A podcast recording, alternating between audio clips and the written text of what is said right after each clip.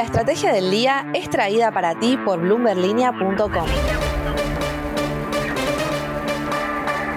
Muy buenos días, soy Francisco Aldaya, editor de BloombergLinea.com en Argentina y hoy, antes de contarte las tres noticias más importantes del día, te voy a pedir el favor que le des clic al botón para seguir este podcast algo que realmente nos ayuda mucho. Y ahora sí, vamos con esas tres noticias para que arranques tu día y como todos los viernes, Carlos Rodríguez con lo último del mundo cripto. Pero veamos brevemente antes cómo van a abrir los mercados este viernes. La bolsa porteña cerró ayer con una suba muy leve del 0,4%. Las acciones argentinas en Wall Street tuvieron una jornada positiva con subas de hasta 5% para Telecom, por ejemplo, y el dólar blue siguió desinflándose para quedar en 204 pesos, el mismo nivel en el que quedó el dólar bolsa. Lo que tenés que saber. 1.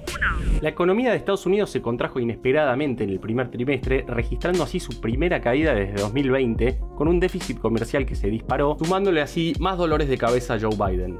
El PBI cayó 1,4% y eso que venía de crecer casi 7% en el último trimestre del año pasado. Los analistas consultados por Bloomberg habían proyectado un crecimiento del 1%, por lo que el dato sorprendió a todo el mundo. Recordemos igualmente que ya varios bancos globales están advirtiendo por el riesgo de una recesión en Estados Unidos el año que viene, a medida que la inflación va tomando calor y se empieza a sentir el impacto de la guerra en el comercio global que recién se empezaba a recuperar después del golpazo que fue la pandemia.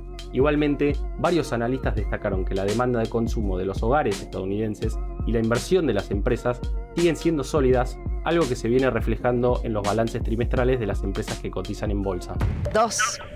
Y hablando justamente de las acciones de empresas que cotizan en la bolsa, seguimos viendo resultados realmente muy sólidos y eso está revirtiendo las bajas que veníamos viendo en las últimas ruedas.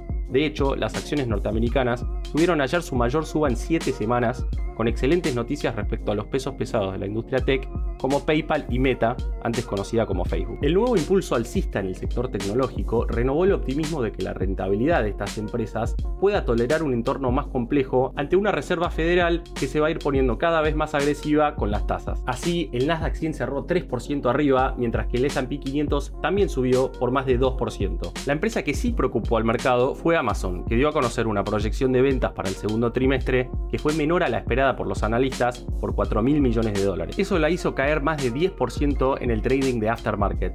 Apple, en cambio, reportó una facturación récord de 97.300 millones de dólares. Veremos cómo sigue todo en la rueda de hoy, pero seguramente será volátil como viene pasando hace meses. Recuerden que la mayoría de estas empresas se pueden comprar en Argentina en la forma de CDRs. 3. El banco JP Morgan espera una caída interanual del 4,5% del PBI en el segundo trimestre en Argentina, aunque prevé un crecimiento económico del 3% en todo 2022. Así lo dio a conocer en un informe donde pronosticó que los niveles de producción van a ser afectados por la suba de los precios de la energía y en particular por los del gas natural licuado. Recordemos en este punto que las pymes industriales estaban muy preocupadas porque les corten el suministro en el invierno ante un posible escenario de escasez.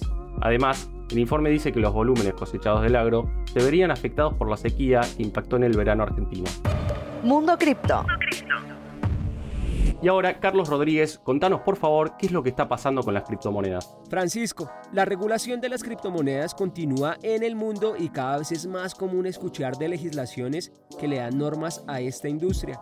Por un lado, la República Centroafricana se convirtió en el segundo país del mundo junto a El Salvador en aceptar legalmente las criptomonedas y convertir el Bitcoin en una moneda oficial.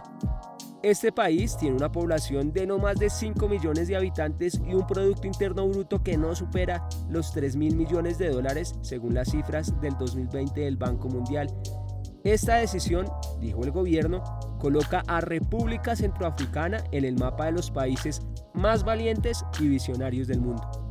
Pero la regulación también está llegando a tierras más cercanas. La Asamblea Nacional de Panamá aprobó en tercer debate el proyecto de ley que regula la comercialización y el uso de criptoactivos, lo que abre las puertas para el uso del Bitcoin y otras criptomonedas como medio de pago. El proyecto ahora pasa a manos del presidente de la República, Laurentino Cortizo, quien tendrá un plazo de 30 días calendario para su sanción. En el país no sería obligatorio el uso de estas monedas digitales, pero sí le abre la puerta a medidas como la posibilidad de pagar impuestos con criptomonedas o incluso de tener una moneda oficial respaldada por activos digitales. La frase del día. Antes de irnos, veamos lo que dice un informe de Proyecto Económico que es la consultora económica de la exdiputada cristinista Fernanda Vallejos. El consumo del sector privado está hoy en un mínimo histórico comparable a los años inmediatamente posteriores a la salida de la crisis de 2001 y se encuentra 4 puntos porcentuales por debajo de finales de 2015. Otro dardo envenenado que le lanza el ala oficialista afina Cristina Kirchner al presidente Alberto Fernández. En este contexto, parece cada vez más probable que la coalición termine dirimiendo sus diferencias en una interna en el marco de las pasos del año que viene. Esto fue un nuevo capítulo de la Estrategia del Día Argentina. Yo soy Francisco Aldaya, editor de Bloomberg Línea, y me podés seguir en Twitter en arroba franaldaya. No se olviden de darle clic al botón para suscribirse a este podcast y también sigan a Línea de Partida, Línea de Llegada y Línea de Cambio, los tres newsletters diarios que ofrece Bloomberg Línea. Espero que tengas una gran jornada productiva. Esto fue La Estrategia del Día Argentina, escrito y narrado por Francisco Aldaya. Producido por Arturo Luna y Daniel Hernández. Que tengas un día muy productivo.